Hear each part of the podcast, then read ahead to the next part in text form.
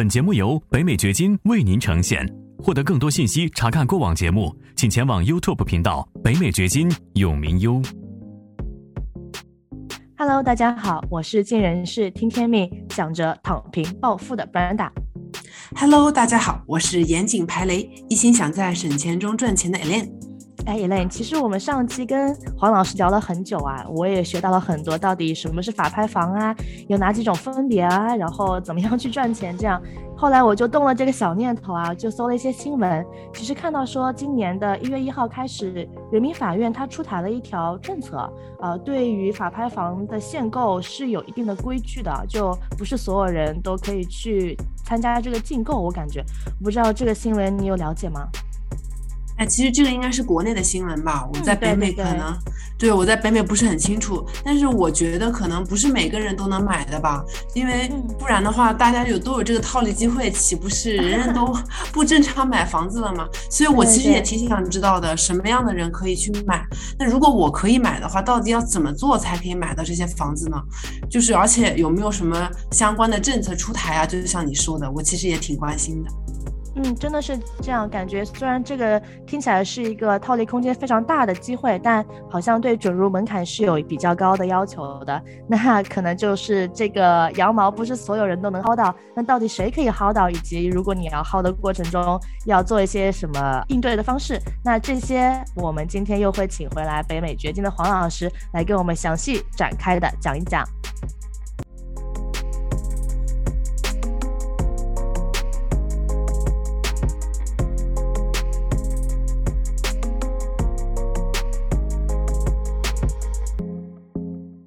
Hello，黄先生，跟大家打个招呼，介绍一下自己吧，因为可能还有些听众新听众不认识您。对，对，你好，你好，很高兴又回到我们的节目当中来。呃，我是一名全职的房地产投资者，我是居住在美国德克萨斯州，但是呢，我的投资实际上不仅仅是局限在德州，我们投资的投资的地区除了当然我们的德克萨斯呢，我们还涉及到。北卡罗来纳涉及到马里兰，涉及到佛罗里达，啊，我之所以能够远程的去做这么多的投资，是因为我有一些很有意思的投资策略，也是今天想要分享的我们的投资策略。嗯，我非常感兴趣啊。嗯，首先第一个问题是，啊，上一期听您讲了很多关于这个法拍房赚钱的机会啊，我觉得要抓住一下。但是我又不知道我自己是不是一个，呃，符合一定的门槛，或者我能不能去投资？政府会有对这些投资者有一定的限制吗？比如说身份啊，或者是贷款能力呀，啊，或者是你收入必须，呃，必须是不太高的人，你才能去买这些法拍房？它会有这种限制吗？没有限制，谁都可以去拍。而且现在非常好的一件事情就是，很多地方政府，你知道，原先他们的拍卖呢是在线下举行的，呃，通常呢是在法院，然后会有一个专门的会议室。到了拍卖的时候，所有的人都到这个会议室里面去，你要到现场去才能够参与了。但是现在呢，尤其是在疫情之后。人们都是在家里面办公，都不出门了。政府呢也开始顺应这个潮流，把很多的拍卖从线下搬到了线上。这就意味着原本你可能没法去参加的，呃，你人不在当地，你就没法去。现在的话呢，你是可以远程的，只要你能够连上互联网，你就可以参加。所以现在不但是。你人在美国可以参加，你人在加拿大可以参加，像我们甚至有学员，他们人是在上海的，在马来西亚的，他们都很成功的拍到了。所以，呃，这个不管你在世界的哪个角落，你能够连上互联网，你能够查询美国的信息，你就可以参加这些拍卖会。哦，所以就算我不是，举个例子，我不是本州的，因为你刚刚也提到你业务范围很多嘛，啊，德州啊，北卡罗琳纳啊，我在芝加哥，我也可以去拍德州的房产；我在上海，我也可以去拍，是这样。当然，当然。哦，那那真的是，呃，可以考虑一下，因为我觉得德州，你刚刚也提到了这个收益回报率会比较低啊，比较高啊，所以可能在芝加哥机会可能没有德州的好，是吧？是这样吗？会有这种情况？我我经常跟我们的学员讲，就是你不要只看自己家后院儿。就如果说，如果说你自己家所在的那个区域，你所在的那个州或者是在的那个县，很很好，机会很多，回报很好，那当然这是最好的情况，因为对于你来讲，你会能够很方便的在拍卖之前到现场去看一下。呃，尤其是当你想要拍房子的时候。不是拍空地的时候，你绝对是想要在拍卖之前到现场去看一下的，因为呢，有的时候你知道会出现的情况就是，政府它公布的这个标的物的清单当中，你会看到，哎，这个房子它的门牌号是什么，街道地址是什么，但是呢，你到现场去看不存在这个房子，有可能不存在，不存在的原因可能有多种，比比方说政府那边记录上就错了。这个房子就没没有这个门牌号就不存在，或者就是这个房子原本是有的，哪一天雷劈了把它烧了，但是你不知道，你从谷歌地图上去看的时候还有房子，因为谷歌地图是滞后的，可能是半年前、一年前的卫星图或者是街道街景图。那现在这个房子已经没有了，所以你如果是去拍房子的话，最好是在当地的，就是或者你当地是有人能帮你去看的。然后在拍卖前的一两天，要亲自到现场去看一眼。嗯，如果你拍卖的是空地的话，你受到的限制就会小很多，因为地不会被烧掉，地不会被偷走，地不会被破坏掉的。嗯，房子的话，我们见过什么情况？我们见过这个房子，你哪怕到现场去看，正面是没有问题的。你绕到后面一看，后面从房子里面有一棵大树生长出来，后墙 整个后墙都没有了。但是从正面看，哎，这房子特别好。从后面看，这个房子没有后墙的，就所以说房子是会出更多的状况。但是土地谁能破坏掉，谁能把它偷走呢？是不会的。所以土地是更适合远程做投资的。我自己刚才说，我们涉及到不同的州的投资的话，也是因为我们主要是做空地。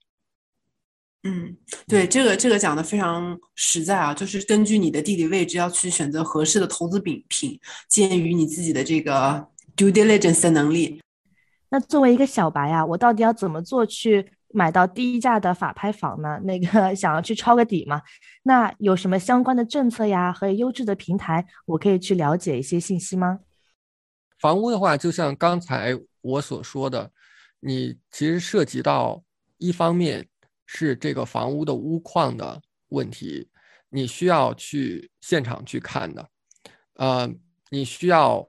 呃最好能够到这个房子里面去做一些检查，当然并不是每一次这种都是可行的一种方案，通常这些被拍卖的房子呢，他们都是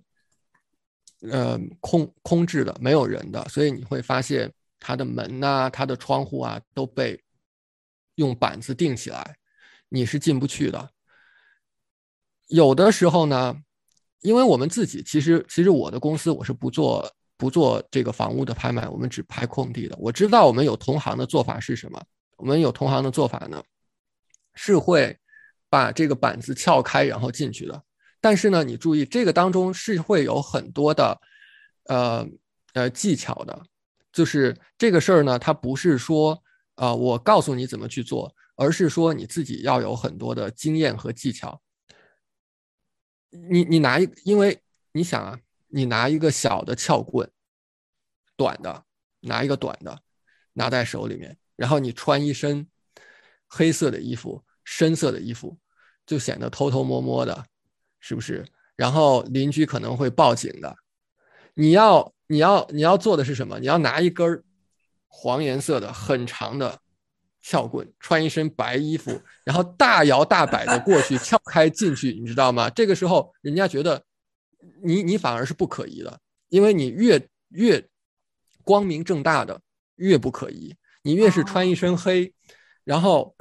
偷偷 摸摸的拿一个小的撬棍，看着越可疑。呃，然后包括呢，你可能对你可能要。用无人机去看一下屋顶，因为你知道，嗯，房子，呃，最花钱，装修起来最花钱的位置，屋顶、地基，那么你需要去看一下屋顶有没有问题。这是这是比较比较专业的呃做法，所以它一方面呢是物理性的，就是这个房子它在物理上有没有什么问题，它翻新起来、装修起来要花多少钱，你要对这些有一个充分的估计，就是这个房子它的不同的部位你去做处理，你怎么处理？比方说地毯要换掉，你要换成。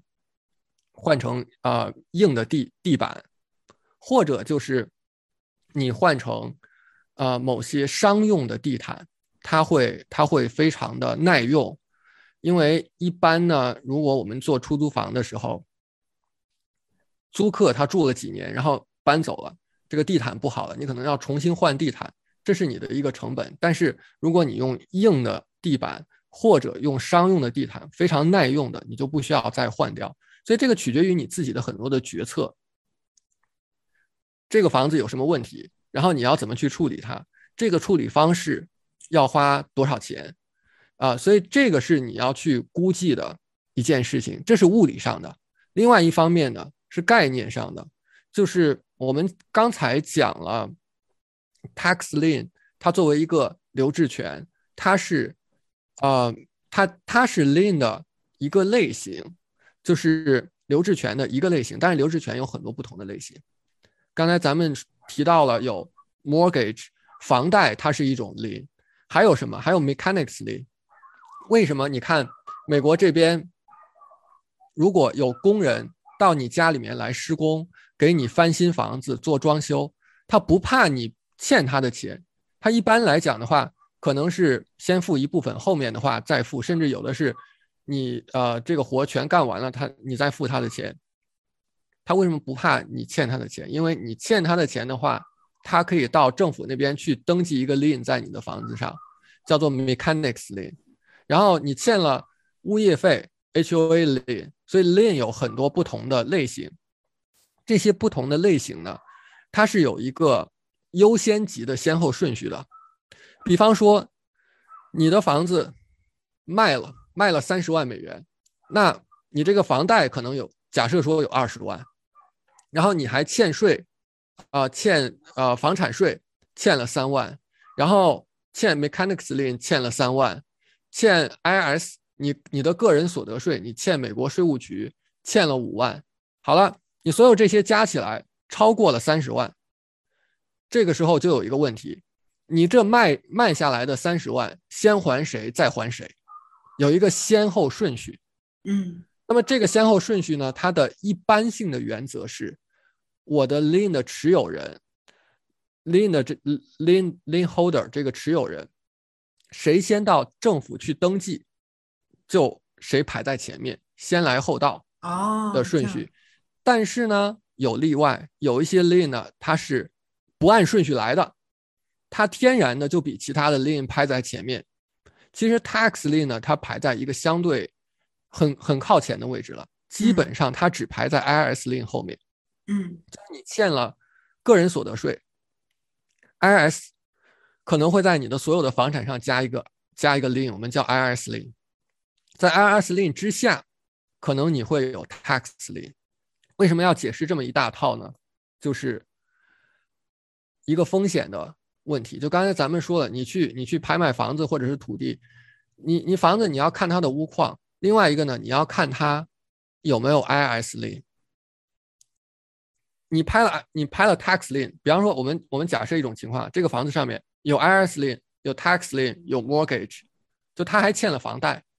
这个时候呢，很多朋友会问的一个问题，这个问题我相信我们今天的听众也会有很多人想到这样的一个问题。就很多人不理解，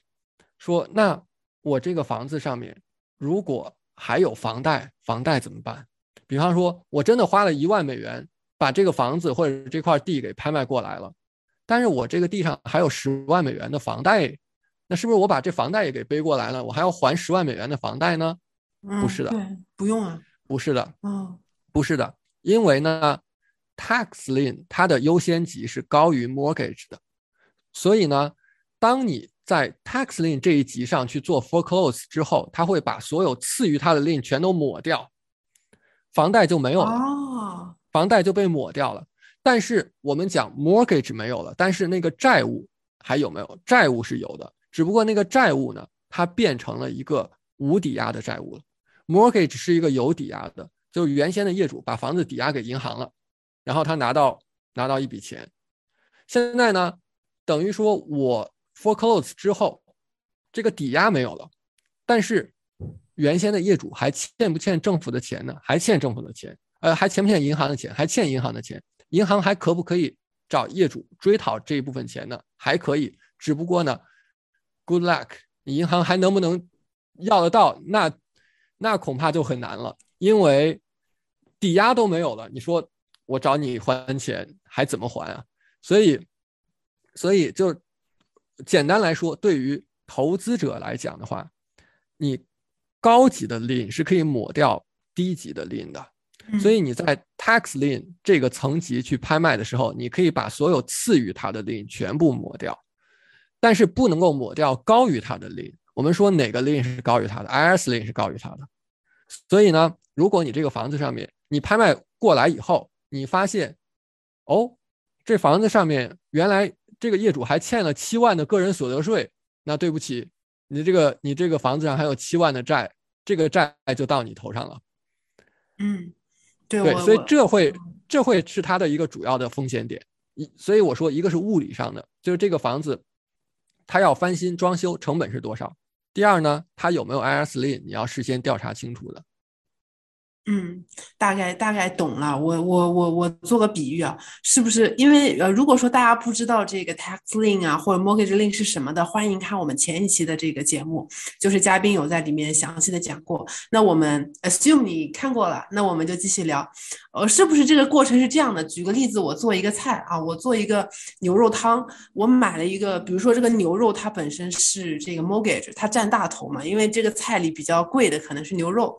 然后呢，我，然后我，但是我我选牛的时候，我可以选一块，呃，我可以做法上我选一个，比如说麻辣口味的汤，或者番茄口味那种浓汤的口味，这样我牛肉买的便宜一些，但是它的这个 priority 比牛肉高啊，人家一尝尝出来的是。这个番茄或者是辣的味道啊，所以没有忽忽略掉了这个，呃，牛肉本身这个质量不太好的问题。那如果说我我的牛肉的优先级比较高，我做一个蛋汤，那牛肉的味道很浓郁，那么人就比如说 mortgage lien 它是在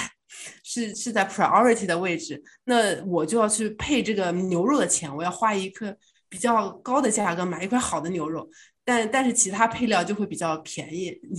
是一个这样的意思吗？你的牛肉，然后番茄蛋汤已经把我说晕了。我的，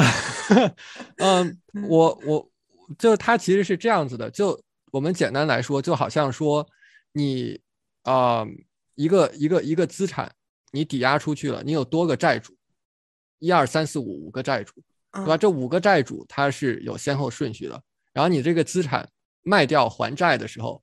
按照什么顺序去还这五个债主的钱？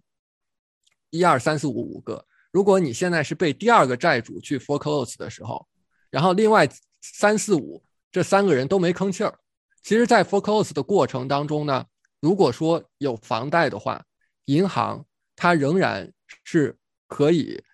把啊把这个钱给还上的。就是假如说张三他有一套房子，他既欠了房产税，又欠了房贷。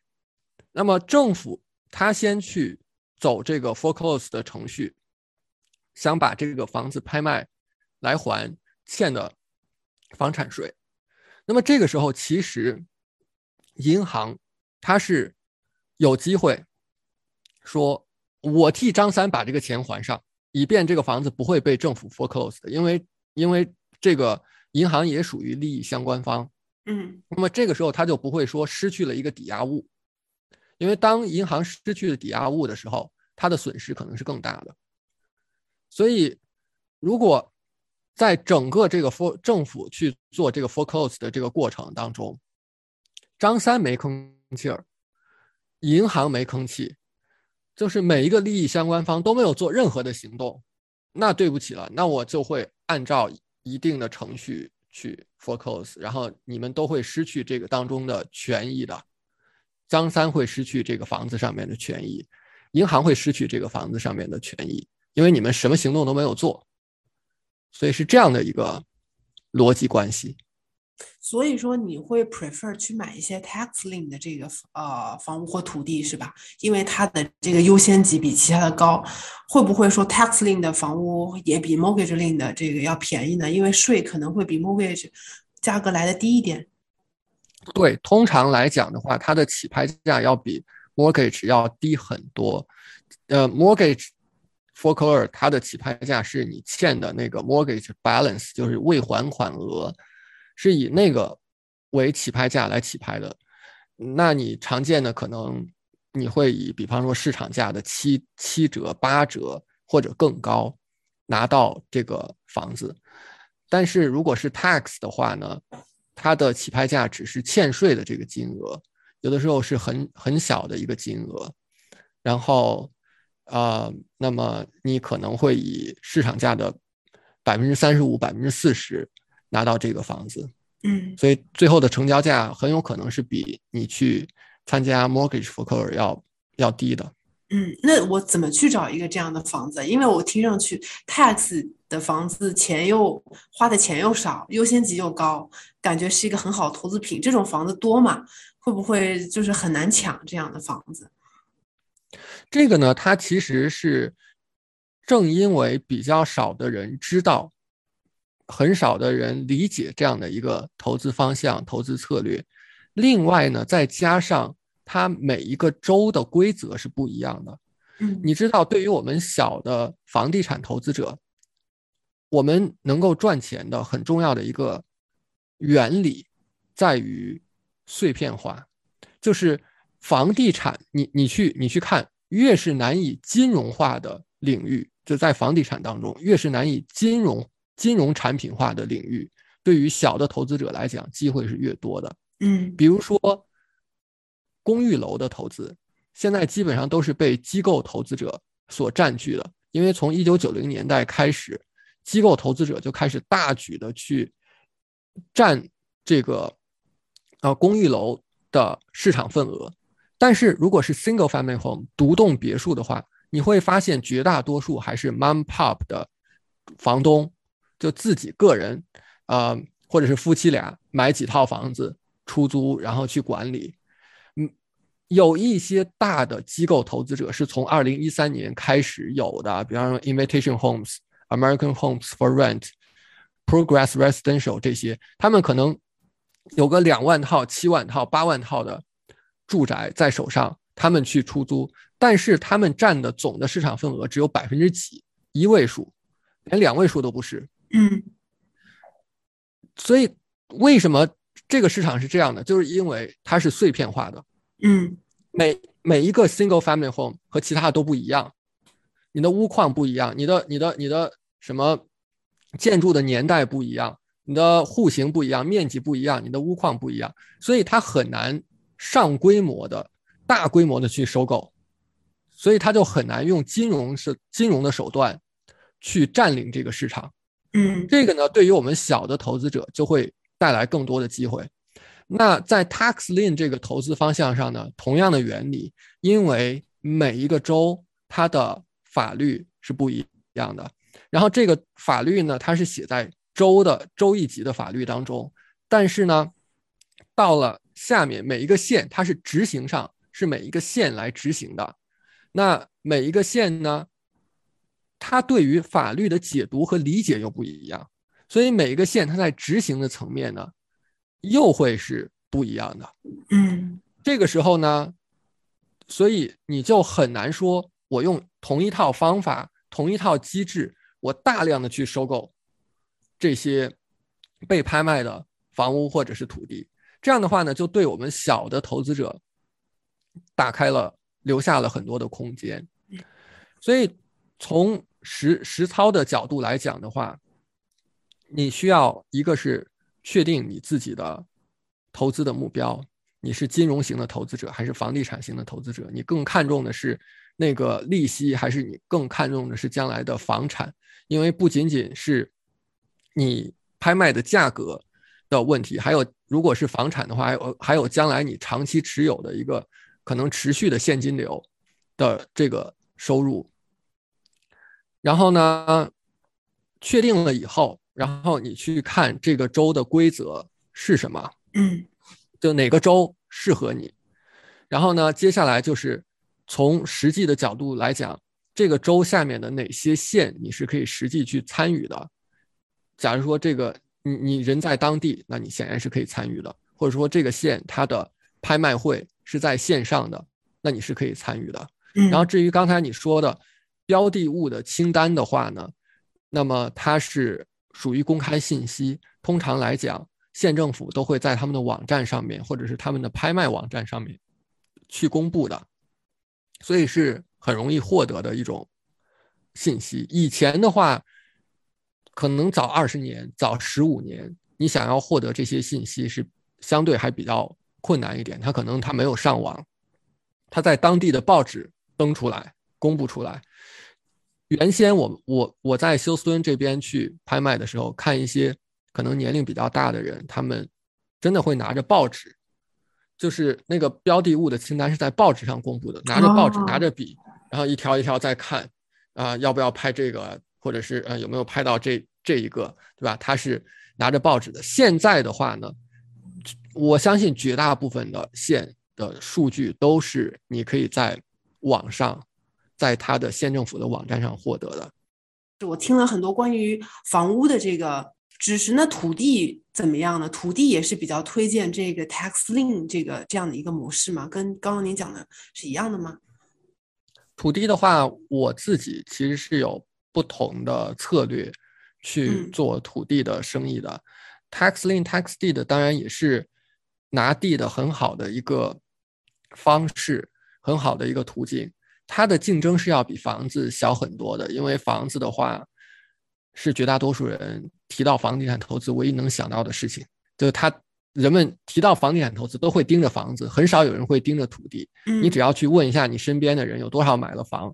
同时再问一下有多少人买了地，你就会发现很少有人会想到买地这件事情。然后呃，那所以呢，也就意味着它的竞争是小很多的。在我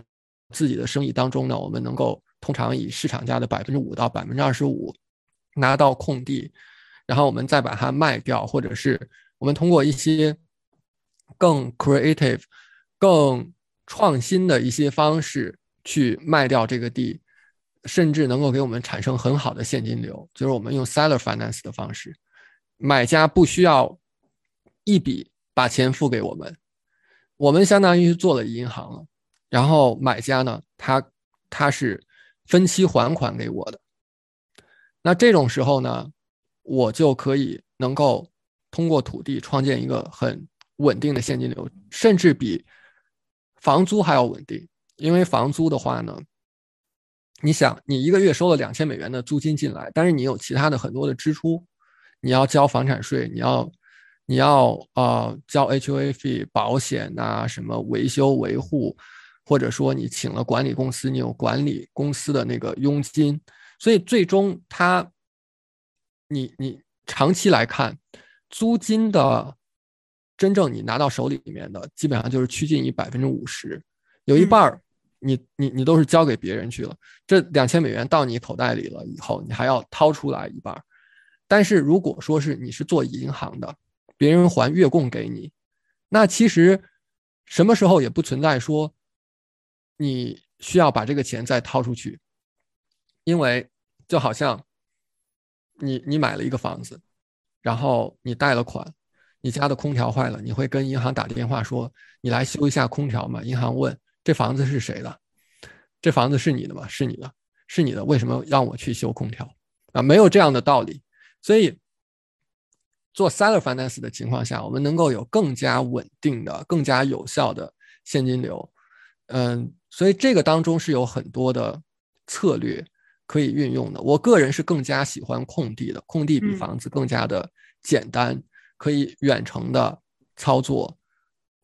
然后能够很方便的创造刚才说的这种现金流，通过 seller finance，因为美国有一个 Dodd Frank 法案，那么如果你要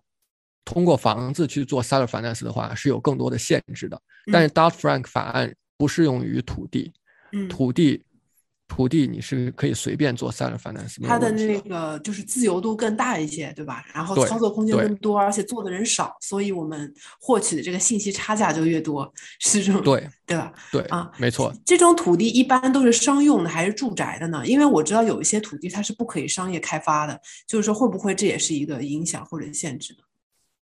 土地的话，它确实有不同的用途上面的分类，在美国叫做 zoning。Zoning 的话，你常见的，比方说 residential 住宅的，然后 commercial 商商用的，industrial 啊、工业的，agricultural 农用的啊这四类，那其实你都有可能遇到，就在拍卖会上你都有可能遇到。现在问题就在于你自己想要通过哪一种去获利啊？我们自己的话比较多的，呃，我们是去拍 residential，就是住宅类的，因为在我们的啊经验当中呢，住宅类的是最好卖的，买嗯家是最多的。如果我们搞搞一个商业的或者是工业的，那个买家会少很多。嗯，理解了。哎，其实我听下来就觉得买房子之后呢，就是啊、呃如果是买房子的话，可能还要产生很多资金投入，对吧？比如说修房子啊，可能查这个房子的状态也会比较麻烦。你刚刚也提到什么屋，就是什么修屋顶啊，买土地的话，它就存在在那里，就像你之前也提过。所以其实你是比较 prefer tax lien 的土地，是这样子，对吧？对，没错。其实很多时候都要涉及到这个政策啊、条款啊等等的东西，嗯，呃，这个钱的确是赚的是这个信息的这个钱，就是你要赚到这个钱，还是要懂很多的。那有什么样的平台，或者是有什么样的一些课程会推荐吗？就是我能通过什么样的渠道去了解这些呢？因为我觉得还挺复杂的。我我非常理解你的这样的一个感觉啊，就是上来听下来会觉得复杂。就是我们知道，其实这个世界上有两两类事情，一个一类事情是解释起来简单，做起来复杂的；嗯，有一类是解释起来复杂，做起来简单的。你像出租房，它属于是解释起来简单，一句话谁都能够理解，就是我买一个房子，然后租出去，每个月收租金，一句话就把出租房投资说清楚了。但是呢，你去做，你会发现其中有很多很多的环节，有很多很多要掌握的事情，有很多很多的变量。然后呢，刚才咱们谈了这么多的 tax lien、tax deed 的投资，为什么花这么长时间去解释？就因为它在概念上，我们解释起来好像有很多的概念，但是当你理解了之后，操作起来，你发现其实是没有那么难的。嗯它属于解释起来复杂，操作起来简单。然后呢，我实际上有很多的学员，人在北美的，人在啊、呃甚至其他国家，中国啊、马来西亚、欧洲的国家，还有澳大利亚啊、你像你像欧洲，他们其实也没有这种房产税的体系，然后所以他们也是想要在美国这边来啊、利用这样的一个体系，这样的一套玩法来做投资的。那么我们的课程当中呢，我有一个专门的课程叫 TSI 投资大师，然后这个课程当中我们是有一个五十个州的对照表的，你能够非常清楚的去查询每一个州的规则，嗯，然后你可以根据自己的目标，然后去选择你去参加哪个州。我们甚至给出来了美国全国不同地区的在线拍卖的网站，你嗯想要获得他们当地的拍卖的信息，你想要获得它标的物的清单，你想要去参加拍卖，我们直接把这些网址都给到我们的学员的，就不需要自己一个一个去找了。因为你知道，美国全国是有三千多个县的，你如果自己一个一个去找，一个一个去调查，那确实这个工作量是会大的。对，是，我也觉得需要一个这样的平台啊。就是如果说能花点钱把这些资料给整理好了，我不用自己嗯去搜了，且保证它是更新的、准确的，呃，加上最好有个专人给我辅导辅导，感觉也挺好，啊，嗯，对对，是吧？我我觉得，我觉得这个我回去来搜一搜。嗯，那我们这一期呢，就聊了很多关于这个投资策略方面，我也非常的心动啊。我们下一期呢，会带来更多关于法拍房鉴别风险和一些具体案例的分享。谢谢大家的收听，谢谢黄老师的时间，我们下次再见。感谢你的收听，请记得订阅本频道，以免错过我们的更新。节目嘉宾言论仅代表个人立场。记住，如果你需要法律、税务或投资建议，请咨询具有专业资质和能力的人士。完整的免责声明和使用条款，请移步我们的官方网站永明优点 com 查看。